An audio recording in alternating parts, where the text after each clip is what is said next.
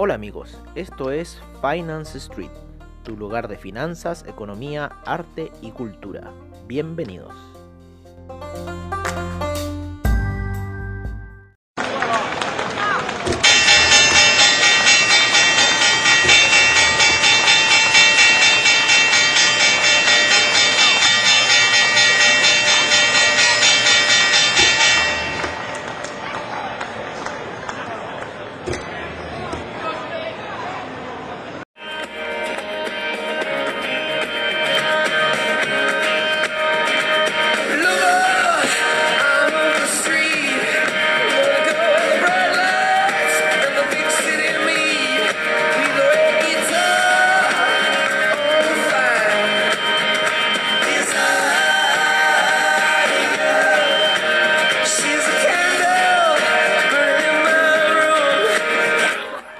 Hola, hola, amigos de Finance Street, amigos de Comunidad Traders, ¿cómo están el día de hoy?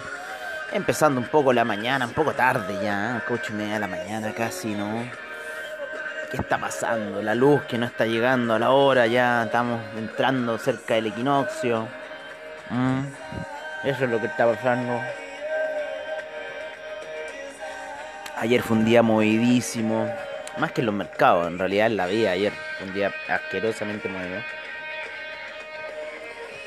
con sorpresas bastante desagradables, compadre, al entrar a la oficina. Pero bueno, todo se está solucionando, todo se está arreglando. Así que le mandamos un cordial saludo ahí a, a un alumno que teníamos ayer, Mitchell. Estamos dando las clases del curso de trading básico para que pueda operar como un campeón en el futuro. Así que bueno, es el primer día, estado movido, primer día de marzo, ¿qué podemos decir? Por lo menos en la vida. en los mercados, en realidad, yo estoy siguiendo Ethereum nomás. ¿no? En realidad ya, como que vamos a hacer un, eh, un programa solo Ethereum. Ah, seguir señales de Ethereum, así con música buena, su buen tecno y todo. ¿ah? que ya... Oye, el, el, otro mercado tan traicionero, el oro, mira las traiciones que se está mandando el oro, esa caída en la noche, ¿ah? para después subir. Hoy día no, no, voy a empezar con el Nasdaq, hoy día me, estoy así, no, en serio, revelado. Vamos a empezar hoy día, vamos a empezar con el Nikkei, ¿no es cierto? Vamos a empezar con el China 50, que el Nikkei tuvo un desplomazo, desplomazo el Nikkei en 5 minutos por lo menos lo que se ve en la gráfica lineal y ahora está ahí casi que como con un triple valle, ¿eh? así que está saliendo y la media de 200 se le acerca, el China 50 también, una caída bastante fuerte, sigue pegando la media de 50 periodos al China 50 en gráficos de una hora, sigue la tendencia bajista en el China 50 en gráficos de una hora, así que Está pegando fuerte el mercado a la baja, el Nikkei ayer no quiso volver a los 30.000 puntos, está retrocediendo, yo, yo les digo que el Nikkei, yo muchos años, muchos años que vi el Nikkei siempre en los niveles de 19.000 y como que nunca se movía de ahí, hasta que este año se le dio, le dio por moverse y en cierta forma subir, ¿no? Así que bueno, el Nikkei ahí está haciendo un poco de la suya, eh, aquí entreviendo unas gráficas de de Ethereum, ¿no es cierto? Una en la plataforma y la otra es por, eh, por otro lado. Son bastante distintas. La plataforma como que está más comprimida, ¿no? Y la otra están unas velas más largas, como que me dan otra señal. Pero bueno, estoy esperando la señal que me diga. Ayer había quedado bien en la noche y resulta que me desvelé como eso a las 2 de la mañana. Y caí en una trampa del oso, así que estoy ahí metido. Pero no importa, no importa porque este cuando, cuando se empieza a caer, cuando empieza a subir, da la señal y ahí lo seguimos nomás. Pero ya la vela daily en cierta forma está lateralizando, así que perfectamente después podríamos meter una venta. Como esa super compra, ¿no? De, de, de cómo se llama, del día domingo, esa super compra que nos llevó al alza hasta los niveles de, pasado los 1520, casi llegando a los 1600 ayer en, la noche. Entró a la zona de 1600 y después se puso a retroceder y ahí se quedó dando bote mucho rato hasta que la media de 50 lo apoyó, ¿sí? por lo menos en Ethereum. ¿No? Entonces ahora estoy ahí como pendiente con un ojo ahí y un ojo en la otra gráfica para ver si me da la señal que tanto estoy buscando y bueno, vamos a ver qué, situación vamos a aplicar. Por ahora está bastante lateral el Ethereum. Estamos ahí un poco dispersos porque estamos recién empezando la mañana. Como les decíamos, el China 50 tuvo una caída bastante fuerte, lo mismo que el Nikkei durante la noche. Así que ahora en cierta forma están tratando de salir. Vamos a poner el Nikkei en 15 minutos. ¿Cómo nos está dando esa información? ¡Wow! Subo, sí, estuvo fuerte la caída. Ahí la media 200 está como con un doble valle queriendo salir. Mucha confluencia de medias móviles. Pero parece que la de 20 periodos lo quiero ayudar. Así que parece que el Nikkei puede que salga a flote. ¿eh? Puede que salga a flote. Pero estuvo brutal la caída de ayer. Vamos a ver alguna noticia que haya movido el mercado, ¿no es cierto? Asiático. Veamos en Investing qué nos va a decir. Yo creo, Bojo, no sé qué es Bojo, debe ser una empresa china. Yo creo que también puede haber repercutido que el New York Stock Exchange, ¿no es cierto?, eh, puso ya fuera de circulación, de hecho la próxima semana pone fuera de circulación a una acción china que llevaba mucho tiempo y que tiene eh, que ver con eh, ciertas leyes que hizo Trump antes de irse, que tienen que ver con cualquier empresa china que en cierta forma esté como semi-militarizada para afuera, ¿no? Así que le tocó en este caso a una de las grandes petroleras chinas que lleva desde el año 2001 cotizándose en el New York Stock Exchange de Nueva York. Y, eh, y bueno, ahí también lo que está pasando.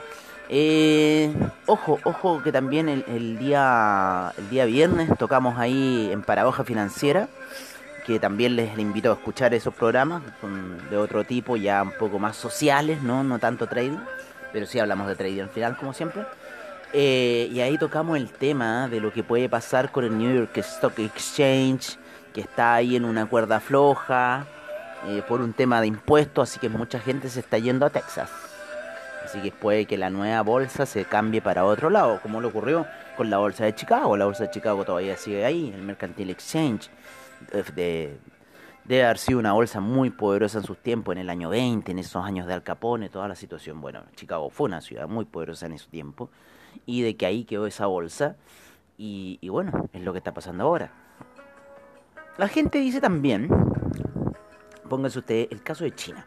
El caso de China en el año 97, cuando eh, Inglaterra devuelve Hong Kong a los chinos, y los chinos empiezan como toda una explosión de los mercados, ¿no? Pero, ojo que los chinos no fue porque el año 97 le entregaron ya. No, los chinos ya venían de antes con la bolsa. Shenzhen, Shanghai, ¿ah? ya eran bolsas poderosas previo, previo a la ocupación que hubo en China, primero por parte de los japoneses y, luego después ya eh, por todo el tema que se generó con el comunismo y todas esas cosas pero ya China tenía sus propias bolsas. Y hoy día, ¿qué pasa? Que están reviviendo. Si China siempre, siempre ha sido eh, un país mercantil, siempre. Siempre ha transado, los chinos son grandes transadores. Así que en cierta forma, así que especular, que decir que no, que el 97 empezó China, sí, empezó una revitalización, ¿no es cierto?, del mercado. Pero en realidad China ya viene de hace muchos años en esta cosa de las bolsas, en, este, en esta cosa del mercado. Así que ojo con eso. Eh, Vámonos a ver a los gringos, vámonos a ver a los gringos, a ver qué está pasando con los gringos. Ahí el único gringo bien que me cae es el Russell 2000. ¿No es cierto? Vamos a ver cómo se está comportando. El OS 500 yo he metido operaciones. ¿eh? Me ha ido ahí, más o menos. No, me la he sacado victoriosa. Es el Nasdaq el que me tiene podrido. Eh, bueno, el Russell 2000, para qué decir, el, este atravesó ayer la media de 200 periodos, ¿no es cierto? La resistencia estaba generando, al parecer en la apertura de Wall Street hubo bastante movimiento alcista, sin embargo eh, hubo una pequeña retroceso, siguiendo un poco los mercados asiáticos, yo creo, el, el Russell 2000, sin embargo, por lo menos en, el estocástico está rompiendo hacia el alza, está apoyado sobre la media de 200 periodos, apoyado, no por debajo. Eh, así que eso yo le daría un gran impulso. Y más encima también la media de 50 viene tirando por debajo, así bastante fuerte, yo creo que al alza, en gráficos de una hora para el Russell 2000. Si bien estaba por debajo, algo por debajo de la media de 20, no creo que sea una gran influencia debido a este apoyo que está con la media de 200 y la media de 50 periodos. Así que el impulso alcista podría venir para el Russell 2000 y con lo cual eh, las demás bolsas podrían seguir el movimiento. El Dow Jones se encuentra ahí eh, lateralizando en la media de 200 periodos, ¿no? se, encontró con resistencia ayer, la traspasó, quedó ahí y ahora está queriendo subir en el apoyo que hizo con la media de 50 periodos. El, US 500 también la misma situación, también atravesando ahí la media de 200 y el nefasto US 100, ahí eh, mucha resistencia en la media de 200 periodos. Eh, algo de soporte con la media de 20 pedidos al alza, así que yo creo que hoy día podría el US 100, el nefasto US 100, mandarse una salida eh, alcista. Así que veamos cómo se va a comportar. Compórtate bien. cierto? Compórtate bien. Compórtate como tus pares europeos. Oye, el, el, índice español, muy bonita salida. El, el DAX también, muy bonita salida desde el día viernes, ¿no? Muy potente esa salida el día viernes ya atravesando la media de 200 periodos por sobre, la media de 50 periodos por sobre, la media de 20 periodos en gráficos de una hora, el DAX, así que saliendo bastante fuerte hacia el alza. Vamos a abrir la otra plataforma para saber cómo está el CAC, que esa la tengo en otra plataforma que el CAC.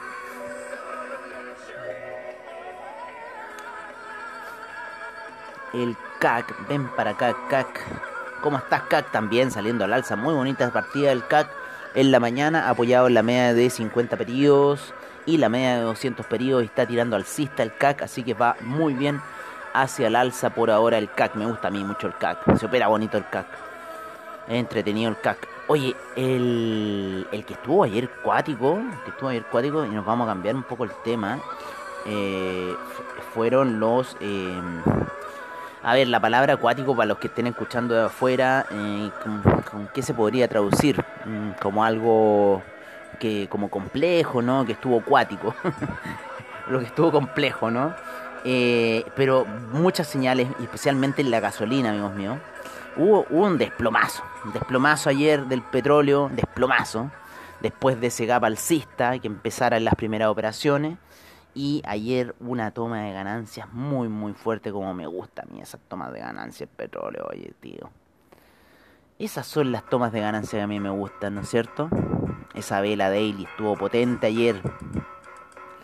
Desde los niveles de los 62,90, casi 63, hasta los 59,95. O sea, estamos hablando... Eh, casi eh, 59.95, 60, 61, 3 dólares, wow, 3 dólares, es desplomón.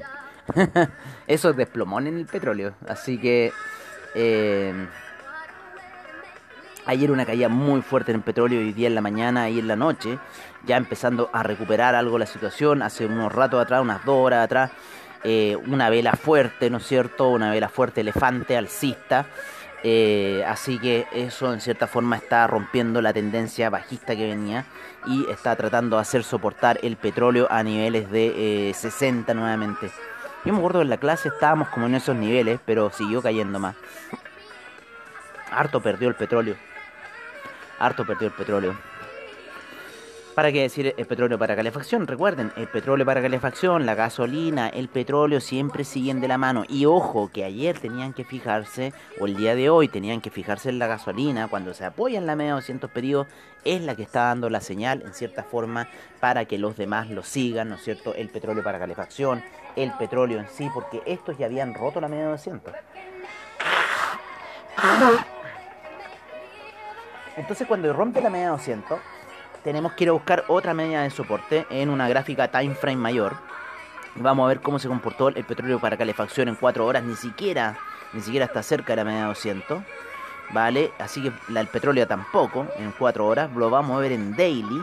En daily el petróleo ahí ya el petróleo para calefacción el petróleo se están apoyando en la media de 20 periodos, así que están tomando ese apoyo en cierta forma como referencia.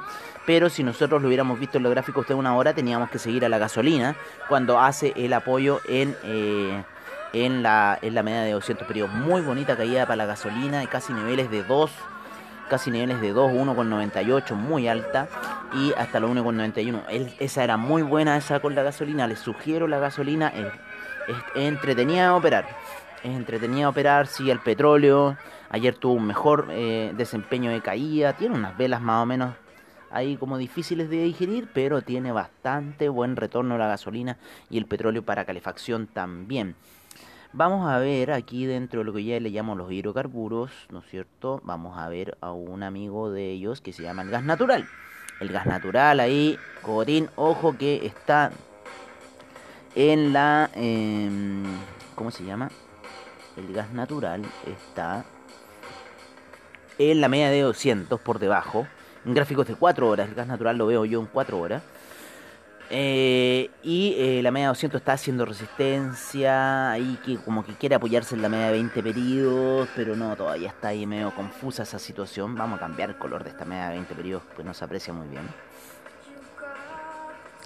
Así que ojo con la situación del gas, pero el gas debería estar bajista ya, ¿no es cierto? Con lo que habíamos calculado ahí con mi compadre Gobatín cierta forma, pero ya la media de 200 bastante resistencia y la media de 50 viene cayendo fuerte, así que yo creo que un impulso bajista de más que se podría ver en el gas, podría seguir el impulso bajista, lo mismo quizás para el petróleo, para la refacción, el petróleo y la gasolina, ojo. Yo creo ya llegaron a sus máximos, principalmente el petróleo ya llegó a sus máximos y debería estar en un proceso de retroceso sano. Habíamos dicho los niveles de 52 para el petróleo, así que ojo con esa situación para el petróleo.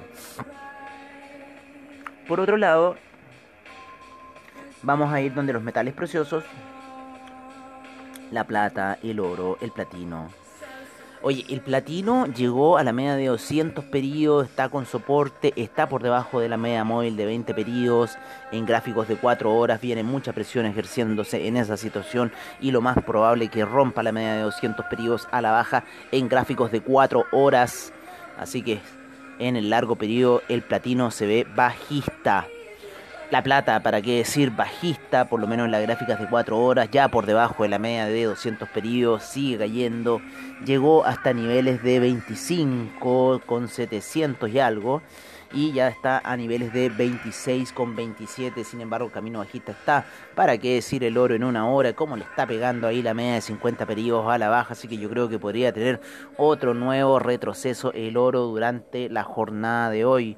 Eso en gráficos de eh, una hora, en cuatro horas, la media de 200 periodos para el oro se encuentra muy lejana, muy lejana en cuatro horas. La media de 20 periodos viene marcando la pauta.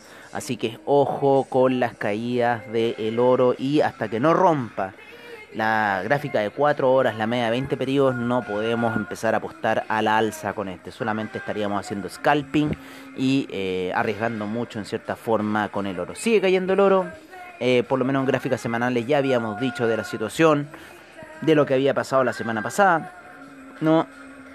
Y esta semana sigue cayendo las velas semanal, así que el oro está en retroceso y eh, ya está en los niveles, ¿no es cierto?, de, ciertos máximos que tuvo en febrero del año pasado, así que ojo con esta situación del el oro.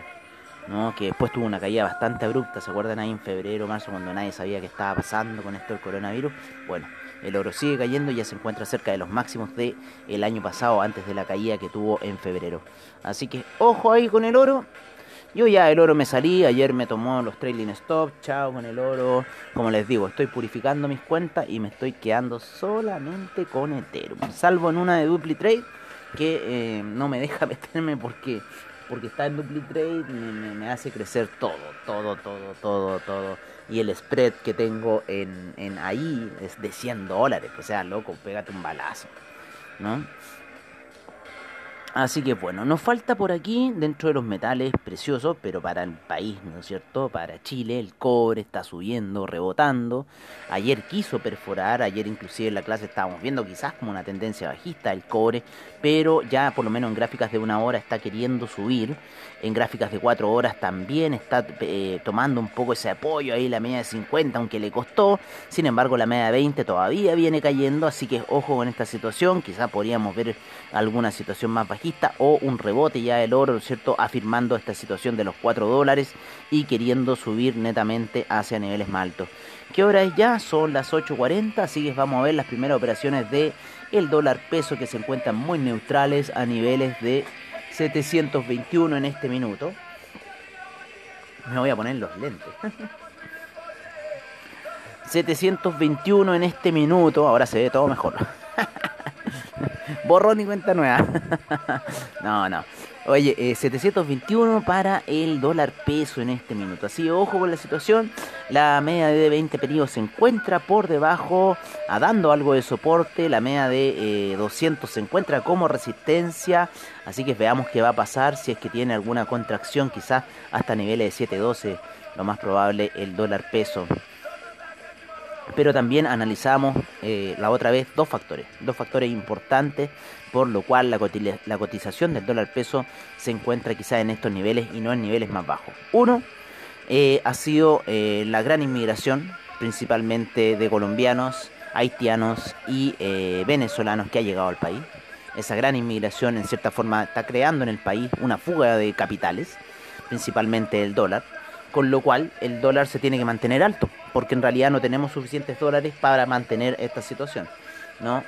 Eh, por otro lado, Hacienda tiene en su poder, ¿no es cierto? El Banco Central también tiene en su poder una gran cantidad de dólares que hicieron en las compras, ¿no es cierto? Allá por el año 2013, cuando los agricultores estaban todos llorando del dólar bajo, ¿no?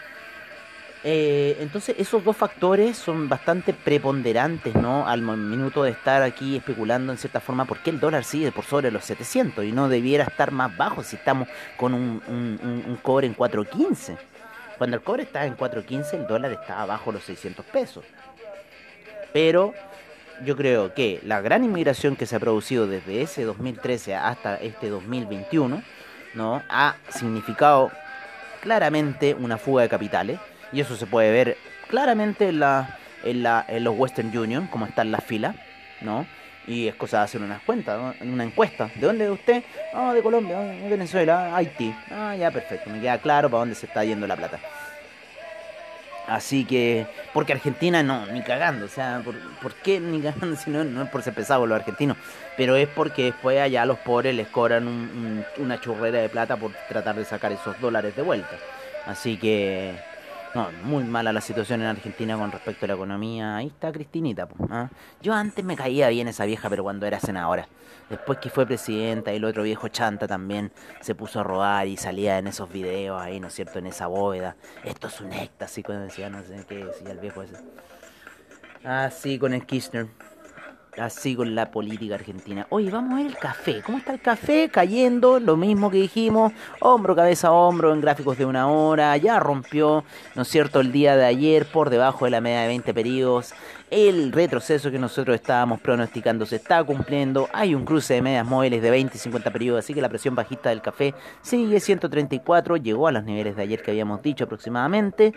Eh, y está en un, proceso descendente el café, a mi parecer, y lo más probable es que vaya a buscar la media de 200 periodos a niveles de 128 por ahora. Así que todavía hay 6 dólares de bajada para el café. Así que ojo con esa situación que se va a pegar un porrazo. Nos vamos a ir un poco ya terminando eh, para poder llegar un poco al cripto divisas con el, eh, el dólar index que no para de subir en 91,15, sigue subiendo fuerte, el euro sigue cayendo, ¿no es cierto? Eh, ya está en la zona de los 1.202. yo creo que va a llegar a la, a la zona de los 1.200 y de ahí entrar a la zona de los 1.199 ya eh, para empezar a dar alguna directriz de lo que puede pasar. De hecho, entró la vela de 4 horas. La vela de 4 horas entró en la zona de 199. Así que parece que el euro no va a tener mucha fuerza con respecto al dólar index. Está apreciando el dólar index. Biden, al parecer, está haciendo apreciar la divisa. El franco suizo depreciándose en 0.917, queriendo ser un martillo bajista. Sin embargo, de color alcista en gráficos de 4 horas. Mucha alza tuvo ayer el franco suizo. Eh, y ya desde hace unas tres semanas que viene subiendo fuerte cuando, cuando tocó la media de 200 en gráficos de 4 horas y de ahí no ha parado de subir el franco suizo. Así que yo creo que ahí los chicos de Duplicate están haciendo algunos buy, no algunos sell, no me extrañaría. Siempre hacen lo contrario los traders. Es una, es una lógica el trader, como hacer lo contrario.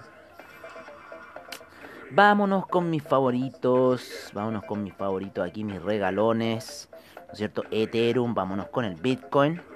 Y el Bitcoin Gold, te vamos a cambiar Bitcoin Gold, aunque no es mi favorito, se lo digo al tiro, no, no es mi favorito, pero lo tengo aquí porque es una criptodivisa, ¿no? Eh, bueno, mi opinión sobre esto, en cierta forma, Eso yo creo que es para otro programa. Pero eh, por el tema de spread, si eso lo hemos hablado. El tema de spread en estas situaciones es lo que más me carga.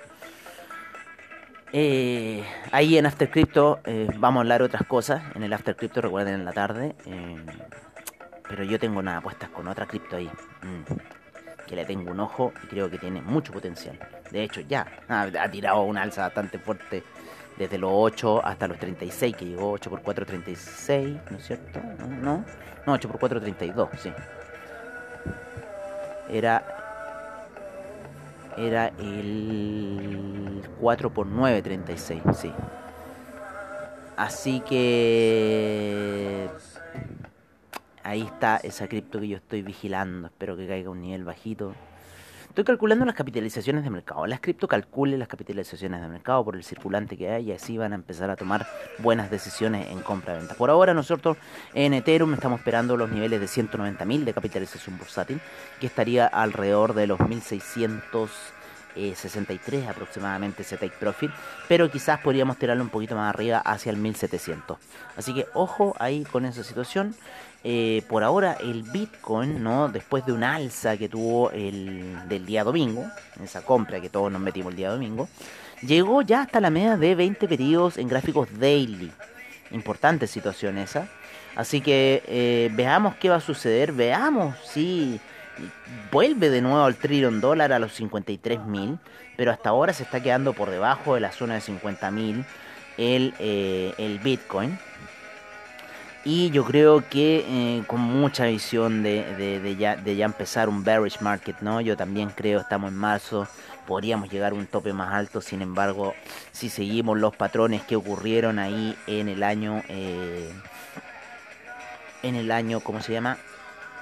2017-2018, podríamos ver quizás una situación bastante interesante para lo que es el Bitcoin y su eh, retroceso lógico, como le llaman algunos.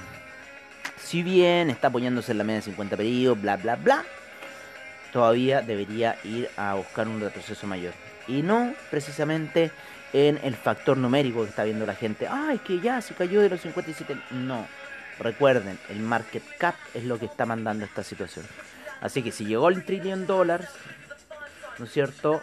Yo creo que los 700 millones para el Bitcoin es una buena cifra de un piso así más o menos respetable que estaría en el en el 78.6 de retroceso Fibonacci si tomamos como salida eh, ahí en el en finales de octubre más o menos cuando se apoya en la media de 50 periodos y sale hacia el alza en gráficos daily.